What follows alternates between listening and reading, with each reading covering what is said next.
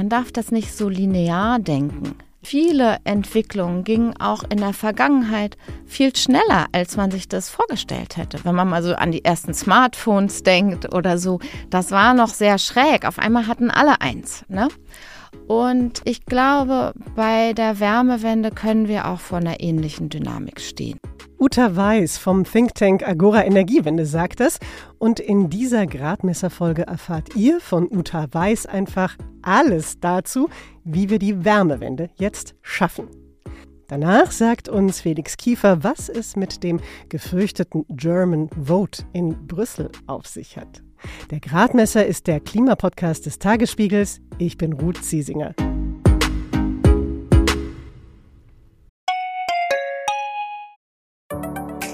Hallo, ich bin Lorenz Marold, Chefredakteur beim Tagesspiegel.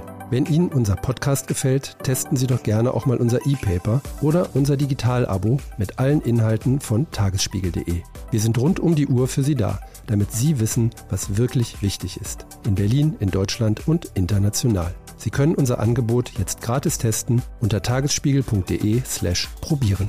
Der Tagesspiegel aus der Welt, aus der Weltstadt. Vielleicht ist euch das auch aufgefallen. Im vergangenen Jahr haben wir auch im Sommer heftig über das Heizen diskutiert. Über klimafreundliche Wärmepumpen, über fossile Erdgasheizungen und über sehr viel Geld, das die Wärmewende kostet. Ja, und jetzt ist Winter. In den vergangenen Wochen war es auch durchaus kalt und wir reden über alles Mögliche, aber nicht übers Heizen. Leider kann das nicht daran liegen, dass wir die Wärmewende einfach schon geschafft haben. Im Gegenteil, die Emissionen im Gebäudesektor bleiben ausgesprochen hoch. Und ich möchte jetzt deshalb herausfinden, wie kriegen wir denn nun Schwung in die Wärmewende? Und ich freue mich sehr, dass Uta Weiß vom Think Tank Agora Energiewende heute hier ist und uns das erklären kann. Hallo Frau Weiß, schön, dass Sie da sind. Hallo und danke für die Einladung. Sehr gerne. Frau Weiß, Sie sind Wirtschaftsingenieurin und bei der Agora, da leiten Sie das Programm Gebäude- und Wärmenetze und davor haben Sie beim Institut für Energie- und Umweltforschung, dem IFOI, gearbeitet und bei der Deutschen Energieagentur und davor waren Sie dann auch noch mal bei einem französischen Gasunternehmen beschäftigt. Diese ganzen verschiedenen Perspektiven, die Sie da kennengelernt haben, wo nutzen die Ihnen denn heute besonders? Das ist eine gute Frage. Also ich weiß ja schon lange, wie wichtig Klimaschutz ist und wie viel, viel wichtiger und dringender er heute ist. Und das beschäftigt mich auch schon sehr lange. Aber ich glaube, es ist auch unheimlich nützlich, Menschen zu verstehen, die woanders stehen und woanders arbeiten und wissen, wie die funktionieren und wie die ticken. Ich glaube, das hilft mir dabei der Klimaschutz, das ist ja nicht nur eine Aufgabe, die jetzt in wissenschaftlichen Instituten und durch Studien gelöst werden kann, mhm. sondern das ist ja ganz breit. Und da müssen auch und besonders Energieunternehmen ran. Und da ist auch der Staat sehr stark gefragt, denn natürlich ist es auch eine große Regulierungsaufgabe, damit wir einfach den richtigen Rahmen haben können und jeder auch das, was getan werden muss, auch wirklich tun kann. Ja. Und dabei hilft mir das. Jetzt habe ich vorhin schon gesagt, dass ja im vergangenen Jahr sehr viel über das Gebäudeenergiegesetz, besser bekannt als Heizungsgesetz, gestritten worden ist. Und jetzt ist es eher still in der Öffentlichkeit geworden, wenn es um das Thema Heizen geht. Was würden Sie sagen, ist das jetzt eher ein gutes oder ein schlechtes Zeichen für die Wärmewende? Ich glaube, das ist ein ganz normales Zeichen. Mhm. Diese Debatte war für viele Leute sehr anstrengend und erschöpfend. Und man muss das aber auch noch mal einordnen, denn wir haben ja viele Jahre lang überhaupt nicht über die Wärmewende geredet. Ich glaube, viele Leute, die sich nicht so damit beschäftigt haben, die haben immer gedacht, ja, Klimaschutz zu Hause, das bedeutet, ich muss mehr darauf achten, dass ich das Licht ausschalte, ja. auf den Stromverbrauch achte. Und dass die Heizung viel, viel mehr Emissionen verursacht und viel wichtiger ist, das war ganz vielen gar nicht bekannt. Und ich glaube, deshalb war diese Debatte auch so schwierig, weil sie für viele ein bisschen überraschend und aus dem Nichts kam. Und deshalb ist es wichtig, dass wir die geführt haben. Mhm. Und wir haben jetzt so anstrengend das war mit dem Heizungsgesetz, das allererste Mal ein Gesetz, was sehr schrittweise, aber doch den Ausstieg aus Öl- und Gasheizungen einleitet. Und wir haben noch die andere Hälfte, über die wurde letztes Jahr auch viel diskutiert, nämlich das Wärmeplanungsgesetz, das auch zum ersten Mal diese wirkliche Aufgabe der klimaneutralen Wärme in die Kommunen bringt, wo es auch hingehört. Und jetzt kann es sozusagen mit der Umsetzung losgehen. Ja, Sie sagen, es war sehr wichtig, dass wir darüber diskutiert haben. War das Ergebnis wirklich so positiv? Denn wenn man sich zum Beispiel anguckt, Förderanträge, die es bei den Wärmepumpen gegeben hat, also diese Wärmepumpen, die laufen ja mit elektrischem Strom, perspektivisch dann nur noch mit erneuerbarem elektrischen Strom. Die Förderanträge für diese Wärmepumpen, die waren im Jahr 2022 viel, viel höher als im vergangenen Jahr. Also die sind richtig runtergegangen. Und Stattdessen sind sehr viel mehr Gasheizungen, neue Gasheizungen verbaut worden. Finden Sie das nicht bedenklich? Also diese Gesetze, die lassen Lücken. Wir sind, was unsere Klimaziele für 2030 äh, angeht, damit noch nicht auf Kurs. Die tatsächliche Entwicklung bei den Heizungen, die würde ich aber auch nicht überbewerten. Es ist so, Letztes Jahr 2023 wurden so viele Gasheizungen verkauft wie seit den 90er Jahren nicht mehr. Mhm. Das ist sehr unangenehm. So eine Gasheizung, wenn Sie überlegen, die läuft ja 20 bis 30 Jahre. Wir müssen jetzt aber sehr schnell mit den Emissionen runter und 2045 wollen wir ja definitiv klimaneutral sein. Das heißt, das passt überhaupt nicht zur Lebensdauer von so einer Heizung. Und das ist natürlich ein Risiko für alle, die sich jetzt so eine Art Heizung anschaffen. Es ist aber auch so, wir kennen diese Art Reaktion. Man nennt es einen Vorzieheffekt. Also jedes Mal, wenn ein neues Gesetz mit schärferen Vorgaben groß angekündigt wird, und das war ja nur so, und es wurde auch viel debattiert, und ich glaube, viele Menschen hatten auch den, das Gefühl, dass diese Vorgaben sehr viel strenger werden würden, als sie in der Realität geworden sind. Und das führt zur Reaktion, dann lieber jetzt noch schnell zur Sicherheit. Und daher die vielen vielen äh, neuen Gas- und leider auch Ölheizungen. Also Sie würden sagen, andersrum gedreht, der Wärmepumpenboom ist noch nicht vorbei. Ich glaube und hoffe, der fängt gerade erst an. Aber es ist so, wir haben da eine Durststrecke. Wir müssen aber auch sehen, 2023 war auch ein Rekordjahr für Wärmepumpen. Es wurden über 350.000 Wärmepumpen verkauft. Das hatten wir noch nie in Deutschland. Das ist also auch ein Erfolg. Es ist aber auch so, dass viele dieser Wärmepumpen auch noch 2022 unter dem großen Eindruck der Energiepreiskrise, des russischen Überfalls auf die Ukraine, da wollten ganz viele Menschen weg vom Gas, haben gesagt, jetzt schnell, ich schaffe den Wechsel. Mhm. Und diese Dynamik brauchen wir natürlich wieder. Es ist auch so, dass viele Menschen jetzt 2023 auf die neuen Förderbedingungen von 24 gewartet haben, weil sie gesagt haben, 24 kriege ich mehr Förderung, dann warte ich lieber noch ein bisschen. Und wie beurteilen Sie denn jetzt die neue Förderung? Ist die richtig gut, sodass eben auch wirklich Leute dazu angeregt werden, umzusteigen und zu sagen, ja, ich bin jetzt animiert dazu, eine Heizung mit erneuerbaren Energien mir anzuschaffen? Die neue Förderung, die hat ein ganz wichtiges Element, was es früher nicht gab. Die hat das erste Mal einen sozialen Bonus. Und in diese Richtung müssen wir die Wärmewende viel, viel stärker denken. Ähm, mhm. Das heißt, das Wichtigste ist doch, dass Heizen klimaneutral wird, aber auch bezahlbar wird. Ich denke, wir sollten auch weniger in, in Investitionskosten denken. Das wurde ja auch viel diskutiert. Ja, im An in der Anschaffung sind die Wärmepumpen so teuer, sondern viel stärker in monatlicher Belastung. Das macht es auch für viele Menschen leichter, die eben nicht so viel Geld auf der hohen Kante haben.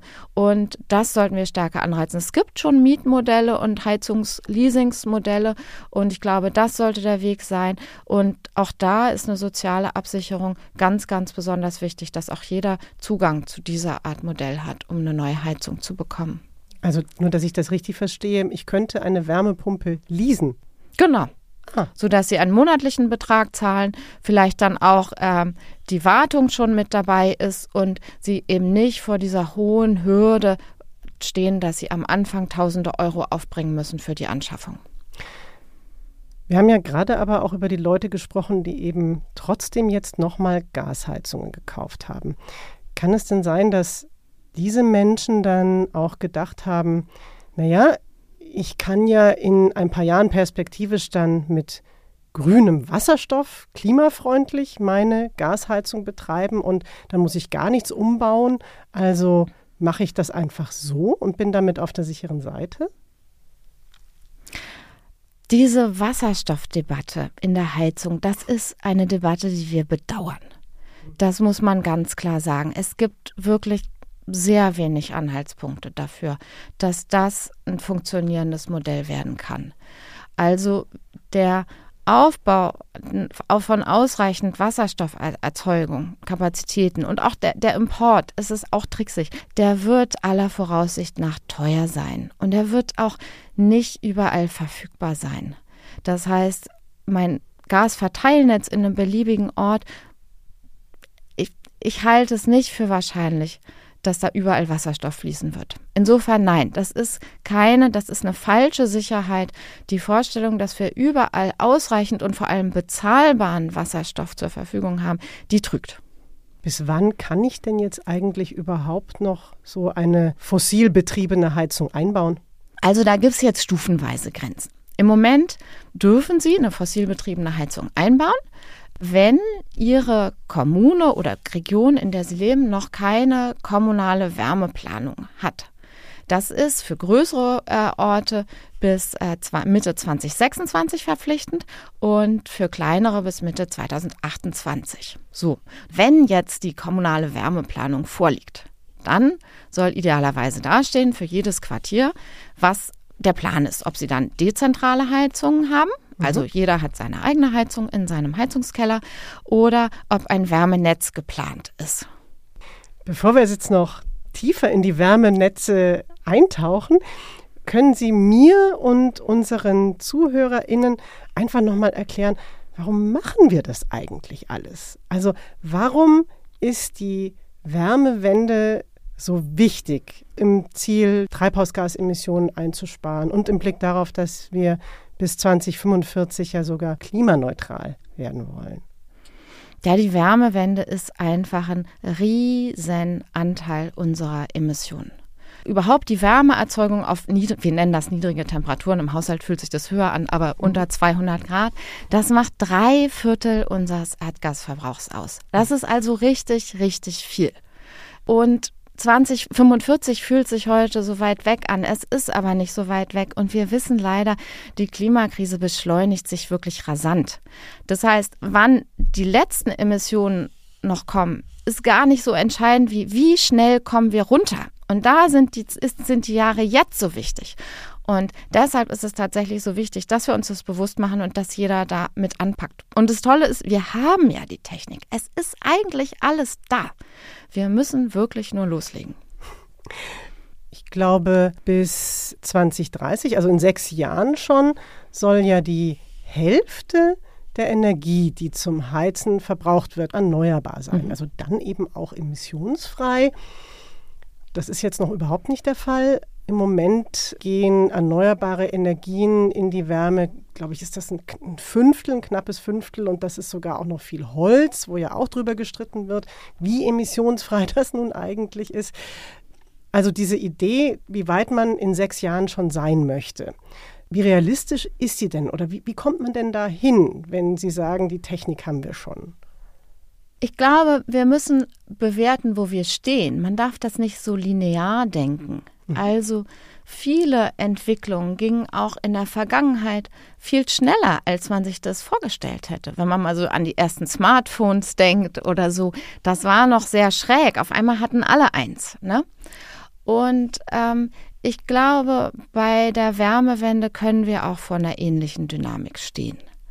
Äh, ich glaube, dass wir mit dem Heizungstausch viel, viel schneller werden können. Mhm. Auch wenn alle klagen und jammern und sagen, wir haben keine Fachkräfte und es ist alles so teuer. Also es gibt ja auch neue Anbieter von Heizung und wir merken, also in den Kommunen zum Beispiel ist teilweise auch eine ungeheure Dynamik, dass die Leute vor Ort auch wirklich was anpacken wollen. Wir haben da auch wirklich Skaleneffekte, die man noch erschließen kann. Also dieser ganze Prozess von, wie kann eine Heizung eingebaut werden, das kann digitaler sein in der Planung, in der Kundenbetreuung, das kann mit besserer Logistik gehen, das kann auch schneller in den einzelnen Schritten gehen. Es muss auch nicht jeder einzelne Schritt von einem ausgebildeten Fachhandwerker, Handwerkerin oder einem Meister oder einer Meisterin gemacht werden. So wie in allen anderen Bereichen auch. Man kann sich helfen lassen und wenn man einen Handgriff öfter gemacht hat, geht das schneller. Mhm. Und das ist bei den Wärmepumpen auch so. Und wenn wir an die Wärmenetze denken, die in den Kommunen ja diskutiert werden, da ist der Anfang natürlich auch aufwendig. Ne? Das sind große Investitionen, die müssen geplant werden. Das ist auch nochmal ein technologischer Wechsel. Aber wenn man dann so weit ist, dann kann man auf einmal ein ganzes Stadtquartier auf einmal anschließen und auf einmal klimaneutral machen. Das heißt, wir haben dann auch wirklich große Schritte, wo wir vorankommen. Sie haben es vorhin angesprochen, wir haben jetzt seit dem 1. Januar nicht nur das Heizungsgesetz, sondern eben auch ein Wärmeplanungsgesetz, was den Kommunen bestimmte Vorgaben gibt. Können Sie nochmal erklären, was genau ist das jetzt, dieses Wärmeplanungsgesetz? Was hat das mit den Wärmenetzen zu tun und warum ist das wichtig? Also, das Wärmeplanungsgesetz gibt vor, dass jede Kommune einen Plan macht, wie die klimaneutrale Wärme vor Ort erreicht werden kann mhm. und soll. Und das heißt, sie guckt sich an, wo ist denn überhaupt der Wärmebedarf? Also wo wohnen die Leute und wie wohnen die Leute? Also sind das vielleicht völlig unsanierte äh, große Häuser oder sind das eher modernere Einfamilienhäuser oder was weiß ich? Und man schaut sich auch an, was sind denn da für Wärmequellen? Haben wir zum Beispiel einen Fluss in der Nähe, wo wir toll die Wärme mit einer Großwärmepumpe rausziehen können? Mhm. Sind wir vielleicht, großes Geschenk, in der Geothermiegegend, wo mhm. die Wärme aus der Tiefe kommen kann? Ähm, wo ist denn eigentlich unsere Kläranlage? Können wir vielleicht Wärme aus dem Klärwerk ziehen? Also alle diese Sachen schaut sich die kommunale Wärmeplanung an und schaut dann auch an, was macht wo Sinn. Ist vielleicht schon ein Wärmenetz da, was man noch erweitern könnte um ein paar Stadtviertel? Mhm. Ähm, oder sind es eher weiter auseinanderliegende Häuser, vielleicht mit größeren Gärten, wo ein Wärmenetz wirtschaftlich nicht so viel Spaß macht, aber wo viel Platz für Wärmepumpen ist. Dann würde man eher sagen, Leute, bei euch, da müssen, da muss jeder und jede ihre eigene Heizung besorgen mhm. äh, und mhm. auf Klimaneutralität umstellen. Und da muss man dabei auch unterstützen. Mhm. Und natürlich spricht die Kommune da sehr viel mit dem Stadtwerk, wenn es eins gibt, oder dem oder einem anderen Energieversorger vor Ort, denn die wissen am besten, was jetzt da ist und was wie in Zukunft gut gemacht werden kann. Und es muss natürlich die Öffentlichkeit informiert werden und zum Beispiel auch mit dem Handwerk gesprochen werden. Das ist auch ganz wichtig, damit die auch wissen, was wo geplant ist und wie sie ihre Kunden und Kundinnen entsprechend beraten können. Also Wärmenetz habe ich richtig verstanden. Das ist vor allem etwas, was auch in ähm, Gebieten Sinn macht, wo man eben keine Wärmepumpe so leicht einbauen kann. Ist das richtig oder ist das ja. zu verkürzt? Ähm, ja, also es funktioniert sozusagen im Guten wie im Schlechten. Es gibt diese Situation, wie wir es zum Beispiel, also klar, in Berlin hier in der Innenstadt haben. Wenn es da, wo es eng ist, der Boden ist überall versiegelt, äh, die Häuser sind, sind, sind höher, sind vielleicht auch nicht gut saniert, da ist es ein bisschen schwieriger. Wärmepumpen einzubauen. Auch dafür gibt es Lösungen. gibt inzwischen sogar Wärmepumpen, die quasi die Gasetagenheizung ersetzen könnten. Es gibt Lösungen, wo man Wärmepumpen unter das Dach bauen könnte. Ähm, aber das ist schwieriger. Und gleichzeitig ist die sogenannte Wärmedichte, also diese Nachfrage nach der Wärme, so hoch, da macht ein Wärmenetz im Normalfall mehr Sinn. So wie Sie das jetzt mir beschrieben haben, fallen mir tatsächlich gleich zwei Baustellen ein, die dann wichtig werden bei den Wärmenetzen. Also zum einen muss ich die Wärmenetze selber auf erneuerbare Energiequellen trimmen. Die sind ja heute noch nicht in den meisten Fällen über Erneuerbare befeuert. Und ich muss gleichzeitig, wenn ich mehr Haushalte an die Fernwärme rankriegen will, muss ich da eine Infrastruktur schaffen, oder? Das ist ja ein ziemlicher Aufwand. Es ist schon so, dass Wärmenetze ausbauen auch Straße aufreißen heißen kann. Ja, das, das ist richtig. Also wir haben da noch einige Baustellen vor uns. Wir hören aber auch von vielen Wärmenetzbetreibern, dass das gerade auch Spaß macht, weil sie so viele Kundenanfragen bekommen.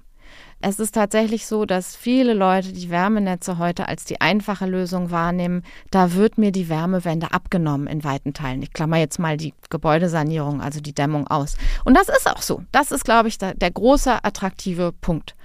Es ist dann jemand anders zentral zuständig, um auf Klimaneutralität umzustellen. Und das ist auch gut und richtig so. Und ja, die andere Aufgabe ist eine ganz große. Also der weit überwiegende Teil der Wärme wird heute in fossil befeuerter Kraft-Wärme-Kopplung erzeugt. Das ist, klingt natürlich erstmal sinnvoll, wenn das Kraftwerk ohnehin läuft, äh, dann nutzen wir auch die Wärme. Aber natürlich ist es trotzdem fossil erzeugte Wärme. Und das heißt, das Rückgrat der Wärmeerzeugung in Wärmenetzen muss künftig aus anderen Quellen kommen. Und die Kraft-Wärme-Kopplung macht vor allem dann Sinn, wenn wir in der Stromerzeugung noch Zusatz brauchen. Und die muss dann auf Wasserstoff umgestellt werden. Ich habe jetzt mal ein Zitat noch für Sie, mhm. und zwar von dem Robert Brückmann. Robert Brückmann, der leitet das Kompetenzzentrum Kommunale Wärmewende und der hat letztens gesagt, die Wärmewende wird das größte Infrastrukturprojekt Deutschlands nach dem Aufbau des Landes nach dem Zweiten Weltkrieg werden und sie wird wahnsinnig viel Geld kosten. Mich beeindruckt das sehr und ich denke mir, wow, Wiederaufbau des Landes, schaffen wir das? Finden Sie, das wird dem gerecht? Also wir brauchen Realismus in der Wärmewende. Und die Wärmewende ist ein gigantisches Infrastrukturprojekt. Und ich glaube, der richtige Ansatz ist, das anzuerkennen. Mhm. Und das bringt uns auch zu der wirklich ganz zentralen Frage. Natürlich braucht die Wärmewende Arbeitseinsatz und Unterstützung und wir müssen alle dabei sein. Aber zuallererst müssen wir auch über Geld sprechen. Und dieses Geld muss sehr bald fließen. Ich habe es ja vorhin auch schon gesagt, wir stehen wirklich unter Zeitdruck. Wir stehen unter Zeitdruck beim Klima. Wir wollen aber auch Märkte aufbauen. Wir wollen, dass Hersteller äh, Kapazitäten aufbauen. Dafür müssen auch Verträge unterschrieben werden. Äh, komm, wir brauchen neue Kompetenzen. Wir brauchen ganz viele Leute in der Planung. Wir brauchen diese Expertinnen und Experten. Und dafür muss die Finanzierung klar sein. Und ja, früher hatte man gesagt, also das kann man nicht aus der Portokasse stemmen. Da muss auch geklärt werden, wo das Geld herkommen soll. Wo sollte es herkommen? Natürlich wollen wir hier so viel privates Kapital wie möglich mobilisieren. Deshalb muss auch der Rahmen stimmen. Aber die Wärmewende ist ja auch eine Versorgungsaufgabe und das heißt, sie muss sozial sein. Und wir müssen für den Zusammenhalt der Gesellschaft sicherstellen, dass jede und jeder ihr Zuhause noch heizen kann oder sein Zuhause. Und wir werden hier staatliche Gelder brauchen, das ist ganz sicher. Und da müssen wir überlegen, wo das herkommen soll. Aber dieser Investitionsbedarf und auch der staatliche Unterstützungsbedarf, der wird nicht weggehen. Also besser die Schuldenbremse nicht ganz so eng auslegen, wie das im Moment versucht wird. Ja, wie gesagt, wir haben hier einen riesigen Investitionsbedarf und der lässt sich nicht durch Sparen lösen. Und ähm, es gab ja das Urteil des Bundesverfassungsgerichts Ende letzten Jahres und jetzt auch immer noch die Diskussion um die Schuldenbremse. Das ist richtig, diese Diskussion zu führen. Wir hatten aber diesen Finan diese Finanzierungslücke auch vorher schon. Auch vor dem Urteil des Bundesverfassungsgerichts war unklar, wie die Wärmewende und dieser Infrastrukturaufbau finanziert werden soll. Mhm. Was würden Sie sich jetzt da wünschen? Ich wünsche mir natürlich, dass wir da sehr bald Klarheit haben, damit das alle wissen. Es gibt ein Förderprogramm, gerade wenn ich Richtung Wärmenetze schaue. Die Bundesförderung effiziente Wärmenetze, das ist aber im Moment noch völlig unterausgestattet.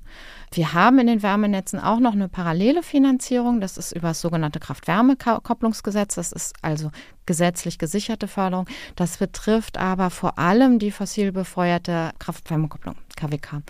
Und diese beiden Elemente, denke ich, muss man viel stärker zusammendenken. Aber wir brauchen wirklich die Sicherheit, dass die Investitionen in Erneuerbare in der Wärme auch fließen können. Wir haben jetzt sehr viel über Menschen gesprochen, die selber bestimmen können, wie sie heizen wollen. Es gibt ja aber auch ganz viele Menschen, die wohnen zur Miete in Deutschland. Wie kann ich denn als Mieterin, als Mieter auch mitgestalten bei der Wärmewende? Habe ich da Möglichkeiten? Mieterinnen und Mieter haben natürlich wenig Möglichkeiten, die Wärmewende mitzugestalten. Das muss man anerkennen können im Normalfall nicht darüber entscheiden, ob ihr Gebäude gedämmt wird und sie können auch bei einer Zentralheizung nicht mitentscheiden, wann oder in welcher Form die Heizung getauscht wird. Und deshalb sind sie auch ganz, ganz besonders schutzbedürftig. Und das ist aus meiner Sicht noch eine Baustelle. Mhm. Was, was muss da gemacht werden? Also wir haben ja in der fossilen Energiepreiskrise gesehen, wie schnell so stark steigende Heizkosten zum sozialen Problem werden. Und davor müssen Mieterinnen und Mieter auch in Zukunft geschützt werden. Und natürlich muss auch sichergestellt werden, dass die Hausbesitzenden die Wärmewende auch angehen. Also was wir vermeiden wollen, wäre ja zum Beispiel ein Szenario, wo irgendwann die CO2-Preise ganz steil ansteigen, vielleicht die Energiepreise auch. CO2-Preise werden ja auch zum Teil vom Vermieter getragen. Und dann die Mieterinnen und Mieter in ihren Wohnungen als Möglichkeit nur noch sparen haben. Und ähm, ja, sowas nennt man Energiearmut. Und das muss man wirklich vermeiden. Es gibt aber tatsächlich auch eine andere Sache und ich glaube, das schadet nie äh, nämlich dem Vermieter oder der Vermieterin signalisieren, dass man eine Sanierung wirklich unterstützen würde. Es ist nämlich so, wir sprechen ja auch viel mit Wohnungsunternehmen, dass Vermietende schon Respekt davor haben, vor Sanierungsmaßnahmen an Gebäuden. Und wenn man weiß, mein Mieter, meine Mieterin unterstützt das, wird auch dem Handwerker die Tür öffnen, wenn man vielleicht einen Heizkörper tauschen muss, das nimmt schon auch Stress raus. Wobei natürlich auch dann Mietende Sorge haben können, jetzt wird saniert und dann steigt die Miete in einem unglaublichen Maße, dass ich sie mir dann selber gar nicht mehr leisten kann. Ja, und das ist ein ganz, ganz wichtiges Thema. Da ist auch die Modernisierungsumlage heute noch viel zu unscharf. Die Modernisierungsumlage umfasst ja nicht nur die energetischen Maßnahmen, sondern auch alle anderen Maßnahmen. Und sie hört auch nie auf. Das heißt, man zahlt noch sozusagen weit in die Zukunft äh, weiter. Und wir brauchen hier ein besseres System, was die Mieter deutlich besser vor diesen Steiger Mietpreissteigerungen schützt und Vermietenden trotzdem auch erlaubt, die Wohnungen zu sanieren. Mit dem Thema Sanierung sind wir jetzt eigentlich schon so ein bisschen eingebogen in einen anderen Themenbereich, den wir jetzt gar nicht besprochen haben und der jetzt auch, glaube ich, unseren Rahmen sprengen würde. Ich würde es nur gerne kurz anreißen, und zwar die Energieeffizienz. Das ist ja etwas, was auch entscheidend ist für die Wärmewende, wie wir damit umgehen. Haben Sie Lust, einfach so einen kleinen Einblick zu geben, wie wir da im Moment uns verhalten und was da so wichtig ist beim Thema Energieeffizienz auch in Zukunft? Ja, jeder, der sein Haus dämmen kann, sollte es bitte tun. Ähm, nein, das ist wirklich so. Ich, ähm, also wir wissen interessanterweise auch aus Studien, dass die meisten Menschen unterschätzen, wie sehr sich der Wohnkomfort verändert, wenn man sein Gebäude saniert hat. Mhm. Das macht tatsächlich einen Riesenunterschied. Dieses Gefühl, es zieht nicht mehr, der Nacken wird nicht mehr kalt. Das ist im Normalfall keine Motivation vorher, um das Gebäude zu sanieren. Aber hinterher merkt man den Unterschied gewaltig. Da gibt es auch noch viel Musik, wie Angebote für Gebäudesanierung besser werden können. Wir schauen uns auch neue Methoden gerade an. Es gibt zum Beispiel den Sanierungssprint, wie solche Sanierungen viel schneller gehen können. Serielle Sanierungen, die das quasi zur Hälfte in der Fabrik vorfertigt, damit man sich so lange eine Baustelle hat. Also da gibt es eigentlich sehr schöne Sachen, wo ich mir wirklich wünsche, dass die bald in die Fläche kommen. Und dann gibt es, es ist nicht ganz ein Effizienzthema, vielleicht wäre es eher die Frage der Flächeneffizienz. Mhm. Also was nämlich im Gebäudebereich für uns wirklich eine große Herausforderung ist, sind die großen, großen Wohnflächen, auf denen die Menschen inzwischen wohnen. Das frisst viel wieder auf von den Effizienzgewinnen, die wir gemacht haben. Mhm. Da werden jetzt natürlich die meisten sagen, was? Große Flächen? Ich kann mir eine Mini-Wohnung nicht leisten. Und so ist es auch. Das ist genau das Problem, dass wir Wohnungsnot in den Städten haben und gleichzeitig geht die Pro-Kopf-Wohnfläche immer weiter nach oben jedes Jahr. Wie, wie, kann das sein? Das liegt vor allem an den Ein- und Zwei-Familienhäusern. Die haben so ein typisches Lebensmuster. Also sozusagen die junge Familie zieht ein, dann wohnt man da mit Kindern und dann ziehen die Kinder irgendwann aus und die Eltern bleiben wohnen mhm. und die Kinder bauen ein neues Einfamilienhaus mit neuen Partnern. Das sorgt dafür, dass sehr viele Leute allein oder zu zweit im früheren Familienheim wohnen. Mhm. Und mhm. das sind richtig viele Quadratmeter. Ich fasse das nochmal zusammen, was ich jetzt auch für mich rausziehe, so als Quintessenz. Es ist klar, das, was wir uns da vorgenommen haben, was wir machen wollen im Blick auf die Wärmewende, das kostet jetzt auch erstmal Geld. Also so, wenn man ganz kurzfristig denkt, dann wäre es günstiger, mit dem fossilen Kram einfach so weiterzumachen. Abgesehen davon, dass wir das nicht wollen, weil wir hier ein Klimaproblem haben, wird das ja aber auch trotzdem sich ändern. Das wird ja auch perspektivisch teurer. Also wir haben ja zum Beispiel auch, haben die Staaten der Welt sogar gesagt äh, bei der letzten Weltklimakonferenz, wir steigen jetzt aus aus den fossilen Energien. Ja, also das ist eine wichtige Aussage, dass wir aus den fossilen Energien aussteigen. Wir müssen das aber auch schnell tun. Und das ist nicht abgesichert. Mhm. Aber wir, wir können nur gewinnen, wenn wir das schnell machen. Ich habe vorhin schon so ein paar Punkte angesprochen. Ähm, das ist auch ein riesen Modernisierungsprogramm, wenn wir das jetzt schnell machen. Also zum Beispiel sowas wie serielle Sanierung oder Sanierungssprint. Das heißt massive Produktivitätsverbesserungen in der Bauindustrie. Wenn ich auf den Heizungstausch gucke, im Handwerk, da geht noch ganz viel Digitalisierung und das sind wirklich richtig attraktive Jobs, die da auch entstehen, die auch für junge Menschen interessanter sein können. Und wir sind eine ganz stark alternde Gesellschaft. Das heißt, es ist auch der richtige Zeitpunkt, uns anzugucken, wie wollen wir denn zusammenleben, sodass Gesellschaft auch Gemeinschaft ist. Also die Wärmewende, die umfasst ganz, ganz viele Fragen sozialer Art, gesellschaftlicher Art und wirtschaftlicher Art. Und ja, also der Realismus, den wir vorhin angesprochen haben, den brauchen wir. Das wird ein Kraftakt und es wird ein teurer Kraftakt. Aber wir können da wirklich nur gewinnen, wenn wir das machen. Haben Sie denn ein Beispiel wie in einem anderen Land, das vielleicht einfach schon das früher angefangen hat als wir mit der Wärmewende, das eigentlich ganz gut funktioniert, wo wir auch hingucken können, sagen können, ach, dann nehmen wir uns mal ein Beispiel. Ja, da gibt es sehr schöne Beispiele. Also Dänemark hat vorher zum Beispiel von vor vielen, vielen Jahren die systematische Wärmeplanung eingeführt ähm, und konsequent umgesetzt. Und die sind mit naja, sagen wir mal so mit dem kleinen Minus, dass sie schon noch sehr stark auf Biomasse setzen was ja einfach noch hohe Emissionen hat. Da kann man die Augen nicht vor verschließen. Aber ansonsten sind die fast fertig. Mhm. Und Schweden hat seit den 70er Jahren systematisch Wärmepumpen gefördert durch Forschung, durch Beratung, durch verschiedene Instrumente und hat sehr früh auf einen sehr hohen CO2-Preis gesetzt. Die haben einen sehr günstigen Strompreis immer gehabt.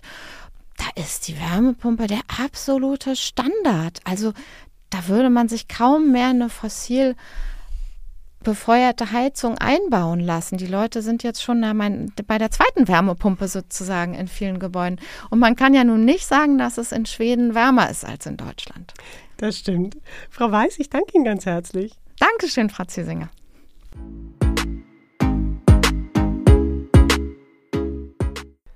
Uta Weiß war das. Ja, und jetzt schauen wir, wie angekündigt nach Brüssel und darauf, wie Deutschland Schwierigkeiten beim geplanten EU-Lieferkettengesetz macht oder auch besser gesagt der EU-Lieferkettenrichtlinie, langes Wort. Diese Richtlinie soll dafür sorgen, dass europäische Firmen die Menschenrechte und die Umweltstandards wirklich auf der gesamten Produktionskette einhalten. Also eben auch, wenn zum Beispiel die Outdoor-Jacken dann in China produziert werden oder wenn die Bananen für den Supermarkt aus Ecuador kommen. Über diese Richtlinie ist tatsächlich zwei Jahre lang auf EU-Ebene verhandelt worden und im Dezember haben dann der EU-Rat und das EU-Parlament sich letztlich auf einen Text geeinigt. Und jetzt sollte im Februar der Rat quasi nochmal formal darüber entscheiden, bis, ja, bis die deutsche FDP gesagt hat, nö, das machen wir jetzt doch lieber nicht. Das müssen wir verhindern, dieses Lieferkettengesetz. Es droht der Bürokratie Burnout nicht mit uns. So, und ich bin jetzt sehr froh, dass mein Kollege Felix Kiefer da ist, der uns erklären kann, ob das denn so stimmt mit den FDP-Bedenken. Hallo Felix. Hallo liebe Ruth.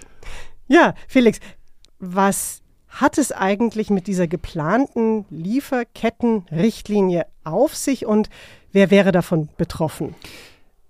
Die neue, gerade abzustimmende EU-Lieferkettenrichtlinie betrifft Firmen, die mindestens 500 Beschäftigte haben und äh, mindestens 150 Millionen Euro Umsatz in Europa machen. Sie betrifft aber auch Firmen, die nicht aus Europa sind, wenn sie denn in Europa mindestens 300 Millionen Euro Umsatz machen. Und sie verpflichtet Firmen eben erstmalig äh, entlang ihrer gesamten Wertschöpfungskette auf die Einhaltung von Menschenrechten und Umweltschutz zu achten. Und das tut sie eben sowohl bei Zulieferern als auch bei nachgelagerten Aktivitäten wie zum Beispiel der Entsorgung oder dem Vertrieb. Wir haben ja in Deutschland seit einem Jahr schon das deutsche Lieferkettengesetz. Was ist jetzt da der große Unterschied? Genau, wir haben seit über einem Jahr dieses Gesetz bereits in Deutschland. Das ging damals auf die Große Koalition zurück. Das europäische Gesetz geht allerdings deutlich weiter als das deutsche. Das deutsche gilt nur für Unternehmen, die über mindestens 1000 Beschäftigte äh, verfügen. Das europäische bereits für Unternehmen mit mindestens 500 Beschäftigten. Außerdem gibt es beim deutschen Lieferketten-Sorgfaltspflichtengesetz nicht die Möglichkeit, dass Betroffene von Menschenrechtsverletzungen zivilrechtlich gegen Verstoße vorgehen können. Das erlaubt das europäische Gesetz eben erstmalig. Und eine weitere Neuerung des europäischen Gesetzes ist, dass Firmen Bußgelder erhalten können. Und die können eben ganz schön knackig sein, bis zu 5 Prozent ihres Jahresumsatzes. Ganz ehrlich, ich habe mich jetzt richtig angestrengt, dir zu folgen und ich muss sagen, das klingt schon alles wahnsinnig kompliziert. Hat die FDP da vielleicht durchaus recht, dass da hier der Bürokratie-Burnout droht? Das ist eine Gefahr, vor der sowohl die FDP als auch sehr viele große Wirtschaftsverbände warnen. Wenn man sich allerdings die Unternehmer direkt anschaut oder mit ihnen spricht, dann ergibt sich da durchaus ein bisschen anderes Bild. Mhm. Ähm, wir haben zum Beispiel eine aktuelle Umfrage von Inverto. Das ist eine Tochter, die auf Lieferketten spezialisiert ist von BCG, wiederum ein Beratungsunternehmen. Und die haben über 500 äh, CEOs äh, ähm, und Managerinnen äh, gefragt, ob sie diese Richtlinie denn überfordern würde.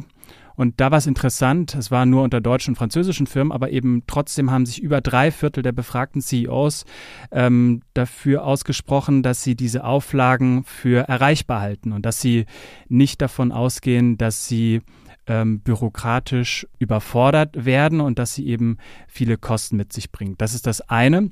Und ich hatte letzte Woche die Möglichkeit, mit einer betroffenen Unternehmerin zu sprechen. Das war Antje von Dewitz, die Geschäftsführerin von VD, dem Outdoor-Artikelhersteller. Und sie sagt eben auch, sie hat sogar einen offenen Brief an den Bundeskanzler geschrieben, in dem sie dafür wirbt, diesem Gesetz zuzustimmen. Sie sieht das nicht, dass sie bürokratisch überfordert wird sondern sie hält es wichtig, dass es verabschiedet wird, weil erst dadurch äh, faire Wettbewerbsbedingungen herrschen und nicht nur Firmen benachteiligt werden, die das freiwillig machen. Also dass Firmen, die sich für Umweltstandards für Menschenrechte einsetzen, dass die halt nicht deswegen einen Nachteil haben. Ganz genau, weil wenn ich das heute als Unternehmen mache, dann ist das natürlich mit Kosten verbunden. Das hat auch Frau von Dewitz gesagt, das kostet Geld, man braucht Stellen dafür, aber es ist eben wichtig, das zu tun. Und sie sagte, sie möchte als Unternehmerin deswegen nicht schlechter gestellt sein. Ja, und was passiert, wenn die FDP sich jetzt in der Ampel durchsetzt und die Bundesregierung sich tatsächlich bei der Entscheidung über das Lieferkettengesetz enthält? Ja, dann könnte es dazu kommen, was inzwischen in Brüssel schon als German Vote bezeichnet wird, wenn sich die deutsche Bundesregierung nicht einig wird innerhalb der Koalition, sie sich in Brüssel dann enthalten muss. Enthält sich Deutschland, ist die Wahrscheinlichkeit sehr hoch, dass die Richtlinie nicht die Mehrheit bekommt. Und warum würdest du sagen, es ist wichtig, dass die Richtlinie kommt? Wir haben als erste Nation überhaupt das deutsche Lieferketten-Sorgfaltspflichtengesetz gehabt. Das diente als Blaupause für die Entwicklung des Europäischen. Wenn Deutschland jetzt einen Rückzieher macht, dann äh, kratzt das eben nicht nur an unserer Glaubwürdigkeit, sondern es ist schlichtweg ein Wettbewerbsnachteil für deutsche Firmen. Ich glaube auch, dass wenn man sich die Einschätzung der Firmen anschaut, gibt es eben eine Mehrheit, die für dieses Gesetz ist. Es ist aber aus meiner Sicht aber auch unabdingbar, dieses Gesetz jetzt durchzubekommen, weil eben immer noch 160 Millionen Kinder weltweit von Zwangsarbeit äh, betroffen sind. Das zeigt mir, dass wir verpflichtende Standards brauchen. Und letzter Punkt, durch die Elektrifizierung und Digitalisierung steigt der Hunger europäischer Firmen nach Rohstoffen. Und diese Rohstoffe werden, werden weiterhin von der Welt kommen. Und deswegen ist es wichtig, dass vor allem in den Minen, in denen zum Beispiel Kobalt abgebaut wird, Firmen darauf achten müssen, verpflichtend, dass Menschenrechte und Umwelt geschützt werden. Das sagt mein Kollege Felix Kiefer. Stand heute wird der Rat am 9. Februar über die Lieferkettenrichtlinie abstimmen. Wir dürfen gespannt sein. Ja, und jetzt möchte ich mich bei euch dafür bedanken, dass ihr so eifrig abgestimmt und geschrieben habt, welche Themen euch im Podcast besonders interessieren. Gesellschaftlicher Wandel ist ein Favorit und ich hoffe, dass euch deshalb auch die nächste Folge gefallen wird. Denn da spreche ich mit der Historikerin Hedwig Richter über Demokratie in der Klimakrise. Zu hören ist die Folge ab dem 16. Februar auf allen bekannten Podcast-Plattformen. Ja, und ab sofort sehen könnt ihr übrigens unser neues Podcast-Cover. Ich hoffe, es gefällt euch genauso gut wie mir. Ganz herzlichen Dank jedenfalls dafür an meine Kollegen Manuel Koschinski, Mario Heller und Michael Reinhardt. Schreibt mir doch gerne an gradmesser.tagesspiegel.de, was ihr davon haltet. Und in jedem Fall nochmal vielen Dank für euer Interesse. Mein Name ist Ruth Ziesinger. Alles Gute und bis zum nächsten Mal.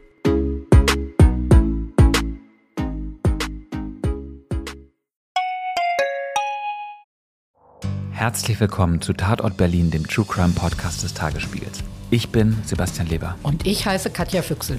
Es geht um Körperverletzung, um Entführung, aber auch um Mord und Totschlag. 77 Jahre lang hat sich ein Justizbediensteter aus Berlin nie was zu Schulden kommen lassen, bis er nach fast 40 Jahren glücklicher Ehe seiner 78 Jahre alten Frau ein Kissen aufs Gesicht drückt und sie tötet. Wir werden heute die Frage klären, was es für Folgen hat, wenn man einen Polizeibeamten in aller Öffentlichkeit bedroht mit Sätzen wie Ich schwöre, ich fick dein Leben.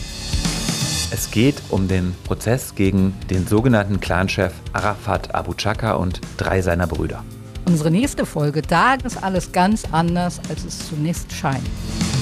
Hört rein bei Tatort Berlin, dem True Crime Podcast des Tagesspiegels. Abonniert Tatort Berlin jetzt, um keine Folge zu verpassen.